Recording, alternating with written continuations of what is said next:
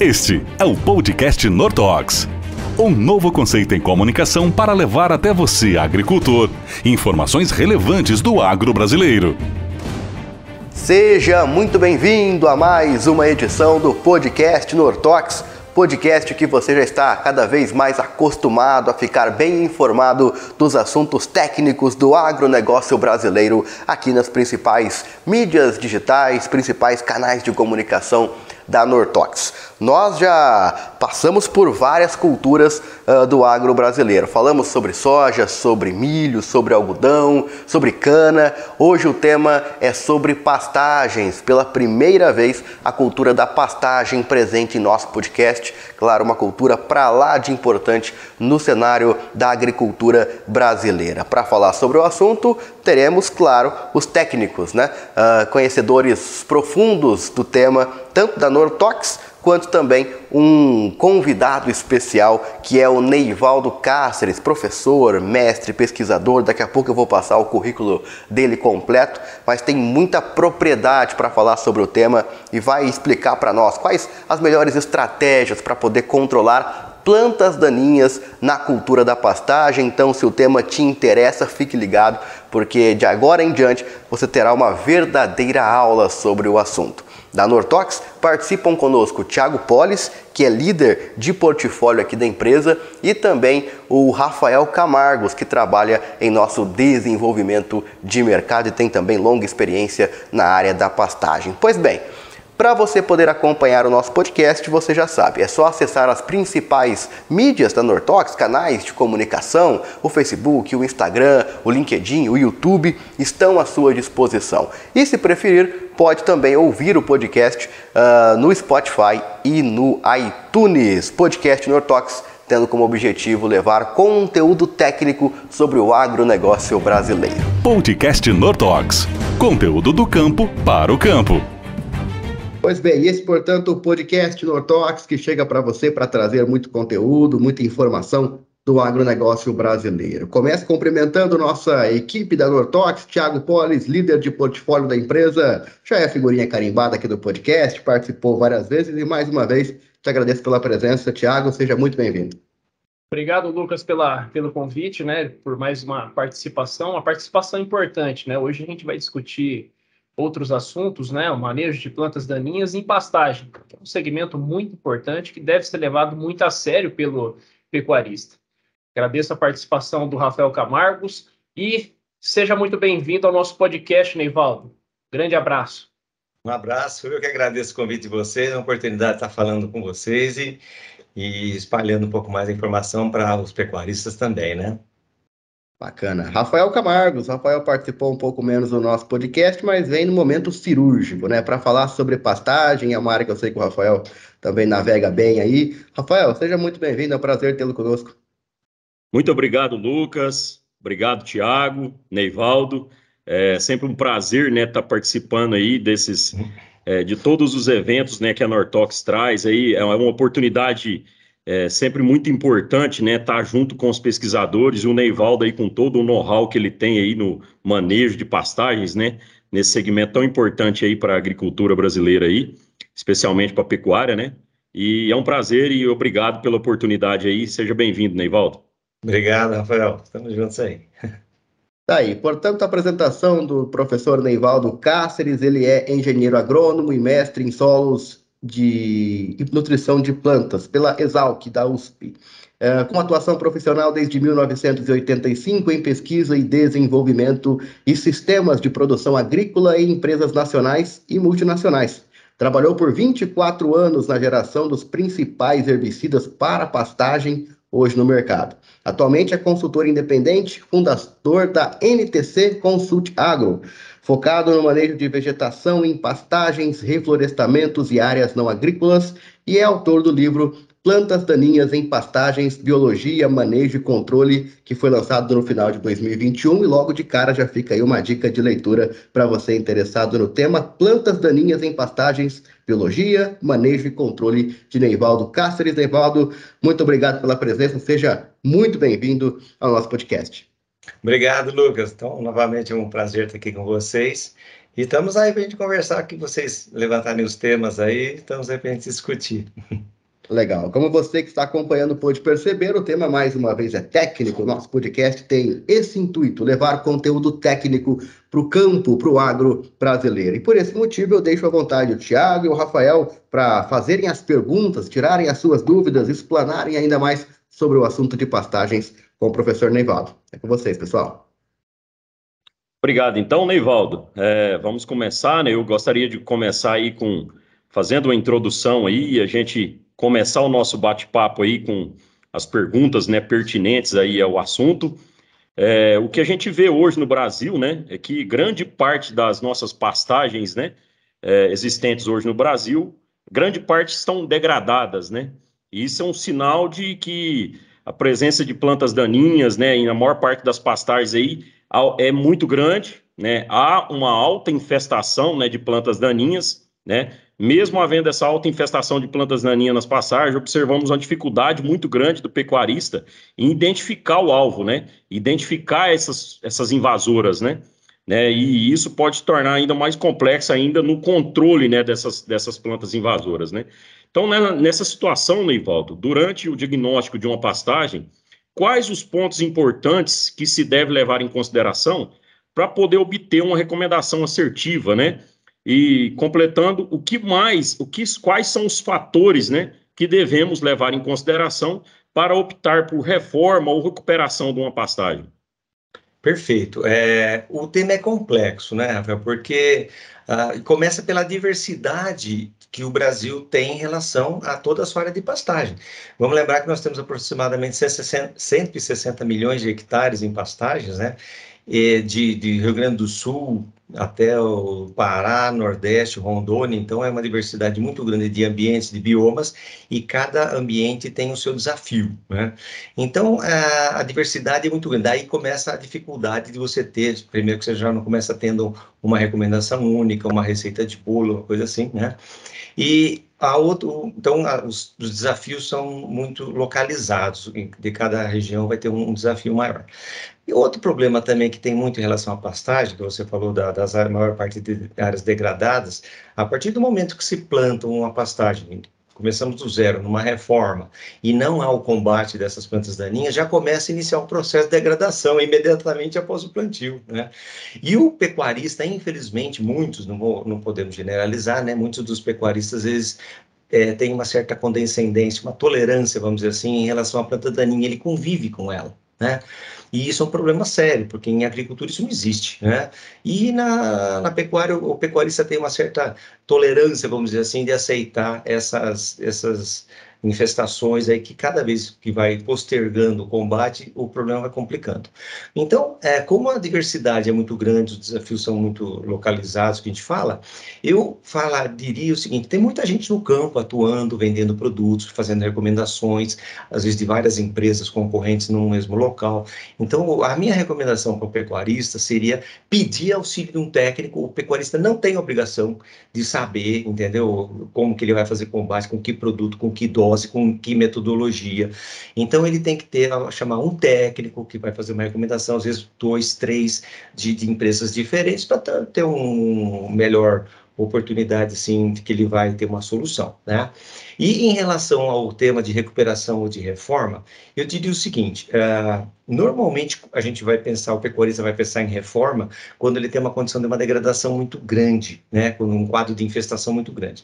Nessa condição, sempre ele vai ter praticamente 100% de infestação. Qual que é aí o diferencial para ele optar se ele tem necessariamente que abrir mão de uma reforma ou se ele pode ir para uma recuperação essencialmente é o capim. Então, ele tendo uma boa população de capim, ele pode ter infestação total, ele vai ter condições, se ele tiver uma boa população de forrageira, ele matando a planta daninha tem como recuperar essa pastagem. Que vantagem ele teria aí de optar pela recuperação e não pela reforma? Esses dois fatores principais.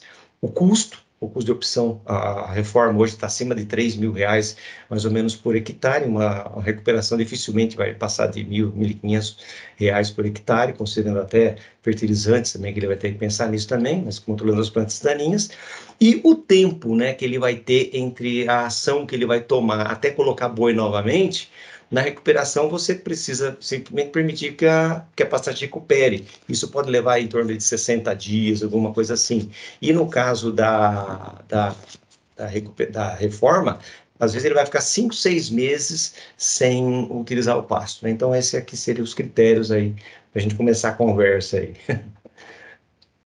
Muito bom, muito bem explicado, Neivaldo. Neivaldo, eu queria fazer uma outra pergunta para você, né?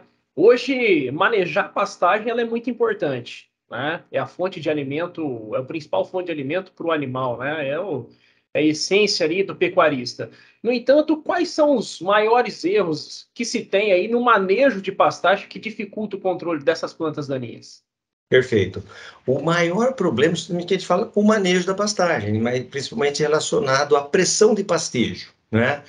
Quanto, quantos animais o, o pecuarista coloca por área, e então aí que a gente coloca. Se ele coloca muito pouco, seria, a gente fala subpastejo, né? E muita pressão, por outro lado, superpastejo. O mais daninho aí normalmente é o superpastejo que ocorre com mais frequência. No superpastejo, então, ele tem uma, uma assim, um consumo muito grande de, de, da forrageira, não permite que ela tenha mecanismos de rebrote, né? Ele vai ter o capim para rebrotar de um, de, um, de um corte muito grande, ele vai vai necessitar muito mais tempo, vai gastar muito mais energia, né? E aí você vai ter então uma degradação e você começa a aparecer áreas de solo desnudo. Você errou nesse manejo, apareceu área de solo desnudo, vai sair a planta daninha. Então, isso é até um problema, até em relação a, a quando você faz um bom controle de planta daninha. Na sequência, se você errou o manejo, é praticamente como se não tivesse feito nada, Tiago. É, um, é, é, dramático, né? Porque volta a infestação, né? Você errou no manejo. Então, o principal ponto é o, o acertar no manejo de pressão de pastejo.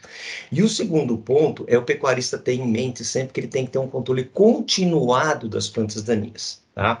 Eu costumo dizer que, que controlar a planta daninha não é uma ação que ele vai ter na, na propriedade. Ah, vou, esse ano eu vou controlar a planta daninha. Não.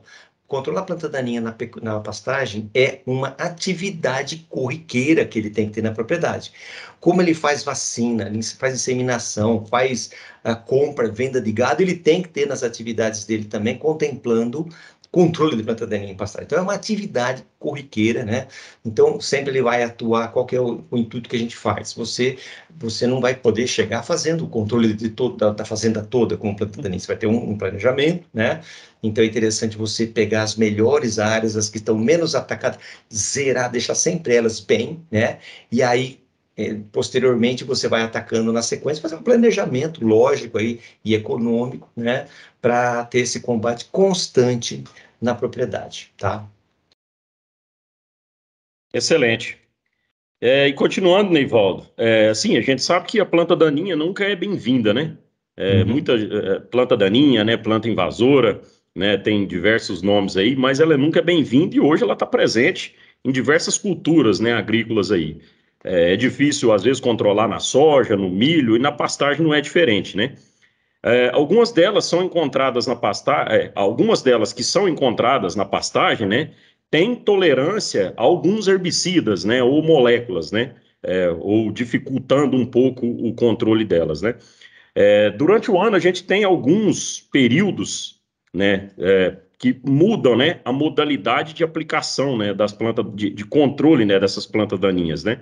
E os herbicidas mostram também é, diferentes é, eficiência de acordo com a época do ano ou a modalidade que está sendo aplicada, está sendo aplicada esse herbicida. Então, comenta um pouquinho para nós, Neivaldo, a importância de controlar essas plantas daninhas, o momento né, de controlar essas plantas daninhas, né? É, muitas das vezes antes que ocorra a sua disseminação, né? E outro ponto é se existe uma relação da planta daninha estar estabelecida no local ou se as aplicações do herbicidas hoje estão apresentando eficiências diferentes, né? É, de, é, a gente sabe que tem várias moléculas sendo lançadas, né? Ou misturas, né? Normalmente misturas, né? De acordo com as moléculas que estão sendo lançadas. Qual que é a relação entre é, a época do ano de aplicar e a eficiência desses herbicidas? Tá. Você começou interessante falando sobre os conceitos né, de planta daninha, planta invasora. Né? O termo que se usa assim mais é, adequado seria planta daninha. Né? Porque se a gente analisar a, a rigor, Quem que é a planta invasora? É o capim. Exato. O capim está vindo de uma savana africana, de, uma, de, uma, de um ambiente em clímax ali, e foi introduzido no Brasil, né? Então, na verdade, no conceito, vamos dizer, biológico, de, de, de biologia como um contexto assim, de ambiente, o invasor é o capim, né? Então, a planta daninha, ela está extremamente adaptada à condição local, predominam plantas originariamente daquele local, mas também acontecem introduções, né? Vêm é, plantas de, de, outra origem tal, que se a, chegam lá e se adaptam muito bem e passam a ser daninhas no ambiente da pastagem, né? Então, isso posto, a gente tem esse, esse o, o aspecto que você falou de eficiência do, dos herbicidas, questionável tal, começa por ser a, a pecuária, a planta daninha em pastagem, um termo assim único, um ambiente único, totalmente diferente do que é a agricultura, né? A planta daninha da pastagem, a planta daninha da agricultura, às vezes, olha que interessante, às vezes é a mesma espécie, pode ter uma espécie que, que invade uma planta daninha, que, que uma planta daninha que atua, que está presente em, em agricultura, que também aparece em pastagem, só que ela é diferente na pastagem, né?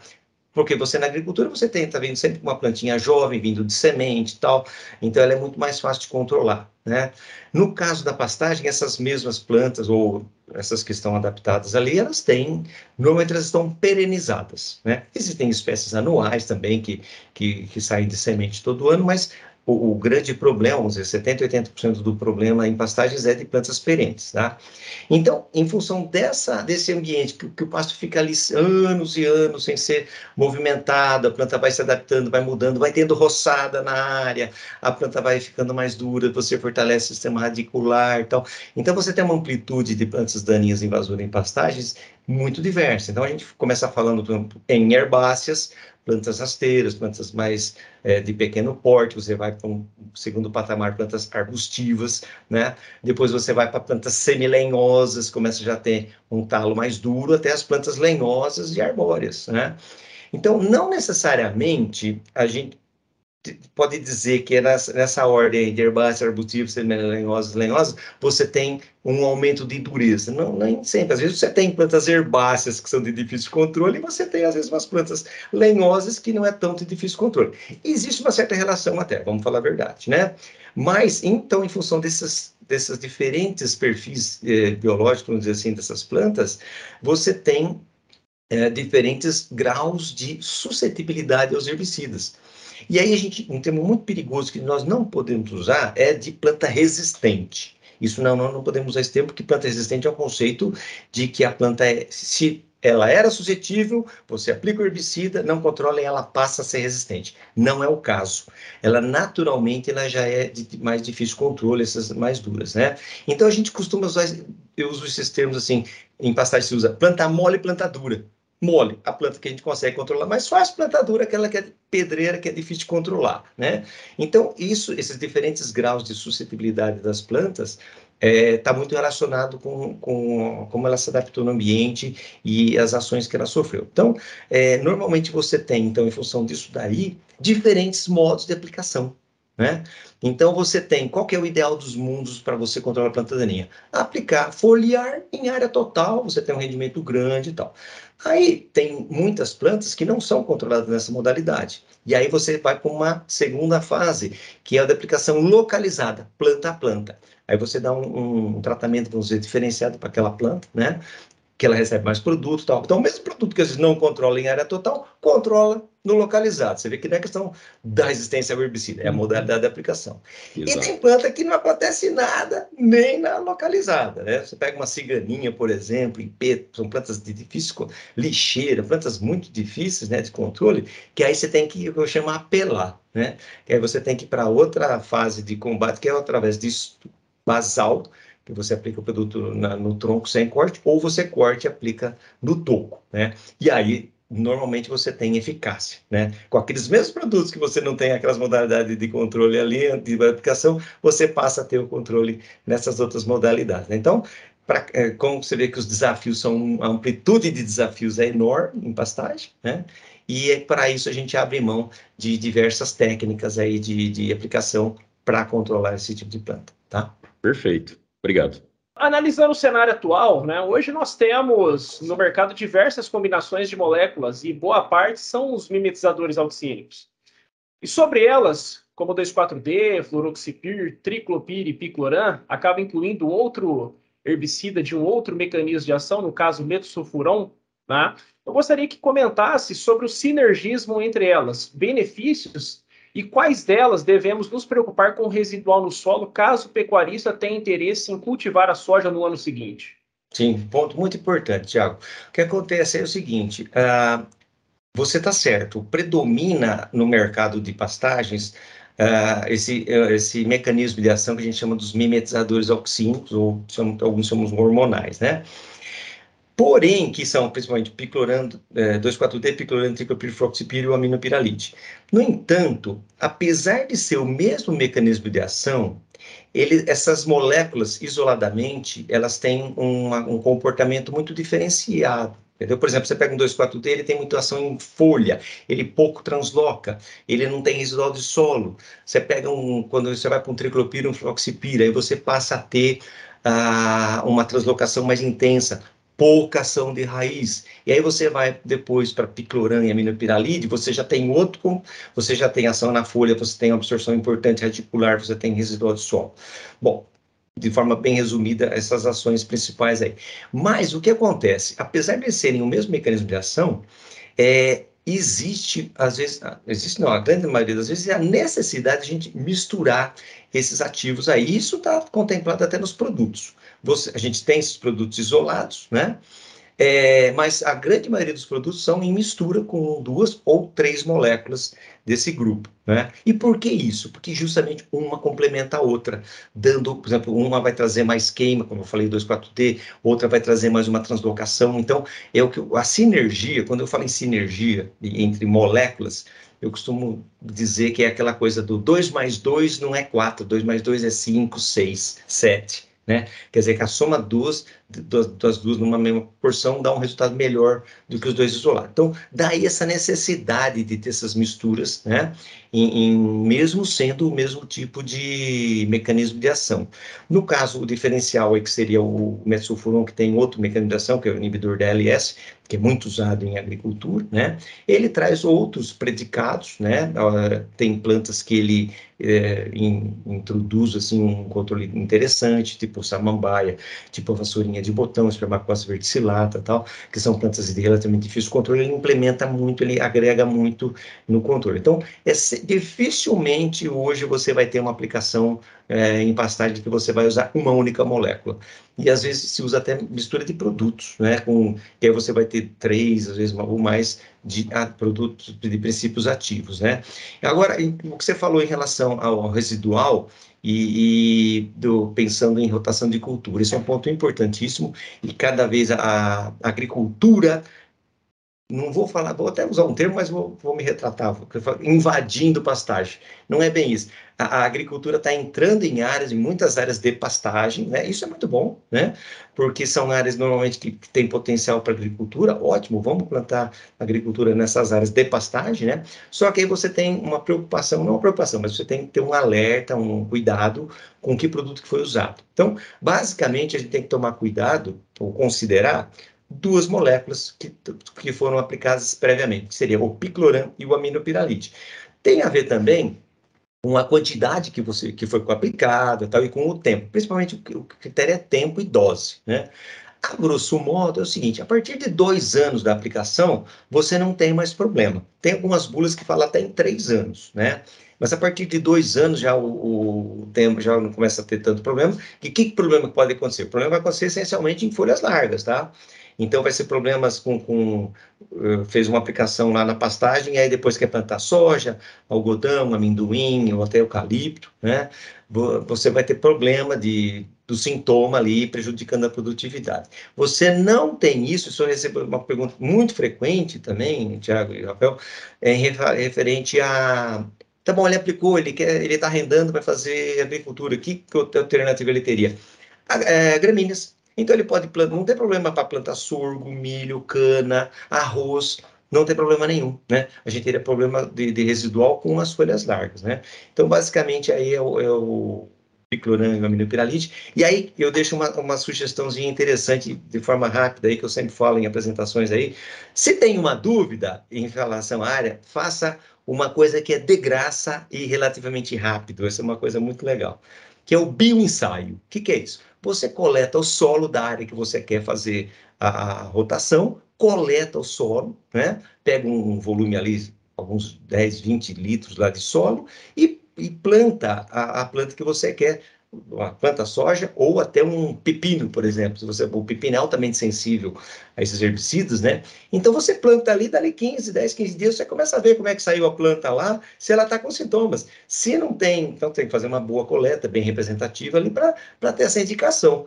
Se ela saiu sem sintomas, pode ter um tá sossegado que não vai ter esse problema, tá? Seria isso daí. Professor Neivaldo, eu queria, nesse momento, dois detalhes rapidamente. Primeiro, senhor falasse é, um pouquinho sobre o livro, lançado em 2021, ah. Plantas Daninhas em Pastagem, Biologia, Manejo e Controle. Como é que quem estiver acompanhando pode encontrar ah. o livro e qual que é a pegada desse livro? Ah, obrigado, Lucas, pela deixa aí. É, eu lancei esse livro fruto da minha experiência, né, adquirida aí nos mais de 20 anos que eu, que eu trabalhei nessa área, desenvolvendo produtos para esse, esse mercado, né? Então, aprendi muita coisa e foi a oportunidade que eu tive de estar transmitindo um pouco do que eu sei, do que eu aprendi, é, essa informação. É, eu lancei esse livro, Plantas Danesas em Pastagem, Biologia, Manejo e Controle, em dezembro de 21, quase menos de um ano aí, e em que eu trato em 20 capítulos é, todos os aspectos referentes à planta daninha em pastagem, como que é, e outra coisa que é relativamente novidade, que não existe, não existe, na verdade, nenhuma publicação com esse caráter aí, né? E eu faço muita interação também do animal com a, com a planta daninha, as interações que elas têm, o impacto disso, modalidades de aplicação, as moléculas. Então, é, uma, é um material único, né? E pode encontrar no meu site, tá? É www.ntcconsulteagro, tudo junto, né? ntcconsulteagro.com.br e lá tem a oportunidade de, de, da pessoa adquirir, e a gente entrega isso para todo o Brasil sem, sem agregar custos, tá? E então, para finalizar, ah, o que eu gostaria de, de, de falar, assim, alguma informação que a gente deixou de falar, eu só gostaria realmente de reforçar aquilo que eu falei lá no princípio, né, do pecuarista ter o, o, contínuo combate das plantas daninhas, ter isso como uma atividade corriqueira na propriedade e caprichar no manejo. As duas dicas, né? Combater sempre bem e caprichar no manejo. Porque eu, outra, outra coisa que eu costumo dizer, é, pessoal, é que a, o capim é o melhor herbicida que a pastagem pode ter. Porque a, você dando condições para que a pastagem possa competir, você dá competitividade para a planta forrageira, suportar ou suplantar a pressão que a planta daninha vai ter. Então, esse aqui é o, que é o ponto final aí que eu diria para vocês, viu? Bacana. ntcconsulteagro.com.br, você acessa e fica muito bem informado, sabendo ainda mais sobre o mundo da pastagem. Professor, muito obrigado. Realmente muito bom uma aula que nós tivemos nesses últimos minutos aqui no podcast Nortox. Forte okay. abraço, até a próxima. Até a próxima, eu que agradeço. Obrigado, Neivaldo. Muito obrigado, Neival, pela participação. Podcast Nortox. Informações técnicas debatidas de maneira leve e descontraída. Aí, conversamos, portanto, com Neivaldo Cáceres, que falou bastante sobre o tema de plantas daninhas para a cultura da pastagem. E, a, como você já sabe, a Nortox tem grandes soluções para várias culturas. E a cultura da pastagem é uma delas. Por isso, o Thiago Polis, líder de portfólio da empresa, e o Rafael Camargos, que trabalha no desenvolvimento de mercado, ficam conosco para falar sobre quais são né, as, as, as, soluções da Nortox para a cultura da pastagem, quais são as orientações de Tiago e de Rafael uh, dos produtos Nortox. Tiago, e aí? Começa contigo. Bom, Neivaldo pontuou é, assuntos tópicos muito importantes, né? Além de falar sobre manejo de plantas daninhas na pastagem, ele levantou a importância de, das características de algumas plantas daninhas. E hoje a Nortox ela traz diversas soluções para esse pecuarista. Falamos aí de 2,4-D, Nortox, falamos aí de Norton ou primordial. Também estamos falando do nosso Picloran Nortox. Temos aí Triclopir e Triclopir F composto aí com fluroxipir está vindo para o nosso portfólio fluroxipir isolado, também Não, não, não podemos esquecer aí do nosso Metsufuron também, que é um importante ativo sendo utilizado na, na nossa pecuária aí no manejo de plantas daninhas de difícil controle, tá? principalmente aí nesse cenário de pastagem. Não é, Rafael? Então, isso daí são soluções aí que a Nortox traz para o pecuarista como mais uma solução para ele para resolver esse grande problema é, chamado planta daninha. Exatamente, Thiago. E assim, é, eu sempre falo, né? Assim, a gente está aqui na ponta, no campo, né? Direto aí junto com os pecuaristas, junto com os clientes, é, vendo realmente a, o problema que eles enfrentam aí é, quando se fala em manejo de pastagem né, e o controle de planta daninha. E o nosso portfólio hoje, eu falo, junto com os nossos clientes aí, que é um portfólio muito completo. Né? A Nortox, de uns anos para cá, ela inovou muito é, no lançamento né, de, de moléculas aí importantes para esse manejo de plantas daninhas. E o nosso portfólio hoje, ele consegue, você consegue é, abranger todo o cenário aí de planta daninha na pastagem, fazendo controle desde como, como o Neivaldo comentou, desde as pragas moles, né? Pragas semilenhosas, pragas arbóreas, né? Fazer o controle basal, fazer o controle depois de uma roçada, né? Então hoje o nosso portfólio é muito completo, né? Então, é, a Nortox hoje ela está inovando, ela não fica atrás de nenhuma empresa que trabalha também nesse, nesse segmento de, de herbicida de pastagem. E hoje o nosso portfólio completo, não só com herbicidas, né, mas também com a parte nutricional, complementando todo esse manejo aí. Então, é, pode confiar, é da Nortox, a gente está é, tá aí com excelentes ferramentas aí para oferecer para o nosso, nosso cliente, para o nosso pecuarista. Muito bem lembrado, Rafael. Além das soluções com os nossos herbicidas, vale ressaltar, muito bem frisado por você, da nossa linha nutricional, de produtos que são utilizados especialmente é, com a, assessorando, né, na verdade, melhorando aí a eficiência das aplicações desses herbicidas junto à tecnologia de aplicação aí. Estamos falando de Protax, estamos falando de Nitrofix, entre outros produtos do nosso portfólio que complementam e melhoram a eficiência desses nossos herbicidas. Como você diz, pode confiar, é da Nortox. Pode confiar, é da Nortox. E assim chegamos ao final de mais uma edição do podcast Nortox, que entrevistou o professor Neivaldo Cáceres. Participaram conosco o Thiago Polis e também o Rafael Camargos, da equipe da Nortox. Agradeço demais tanto ao professor Neivaldo, que disponibilizou do seu tempo para vir aqui conversar com a equipe da Nortox, quanto o Thiago e o Rafael, que também participaram conosco representando a nossa equipe. Agradeço ainda a você que está do outro lado, que é a razão, o sentido deste conteúdo. A nossa ideia, é claro, é levar conhecimento, é levar conteúdo para o campo, para o agronegócio brasileiro. O podcast Nortox pode ser acessado através das principais canais de comunicação da Nortox: Facebook, Instagram, LinkedIn e também o YouTube, além das plataformas de podcast, Spotify e iTunes. Convido você também a acessar o nosso site www.nortox.com.br e lá na aba Informativo Técnico. O Informativo Técnico é também sobre controle de plantas daninhas na cultura da pastagem. Então, se você se interessa sobre o assunto, quer aprofundar ainda mais, nada melhor agora do que uma leitura uh, bastante proveitosa do tema controle de plantas daninhas na cultura da pastagem. Forte abraço e, claro, nós nos vemos numa próxima edição. Até lá! Esse foi mais um episódio do podcast Nortox. Saiba mais sobre os nossos produtos acessando o site www.nortox.com.br. Pode confiar, é da Nortox. Uso agrícola, venda sob receituário, lei ou rota de bula. Consulte sempre um engenheiro agrônomo. Destine corretamente as embalagens vazias.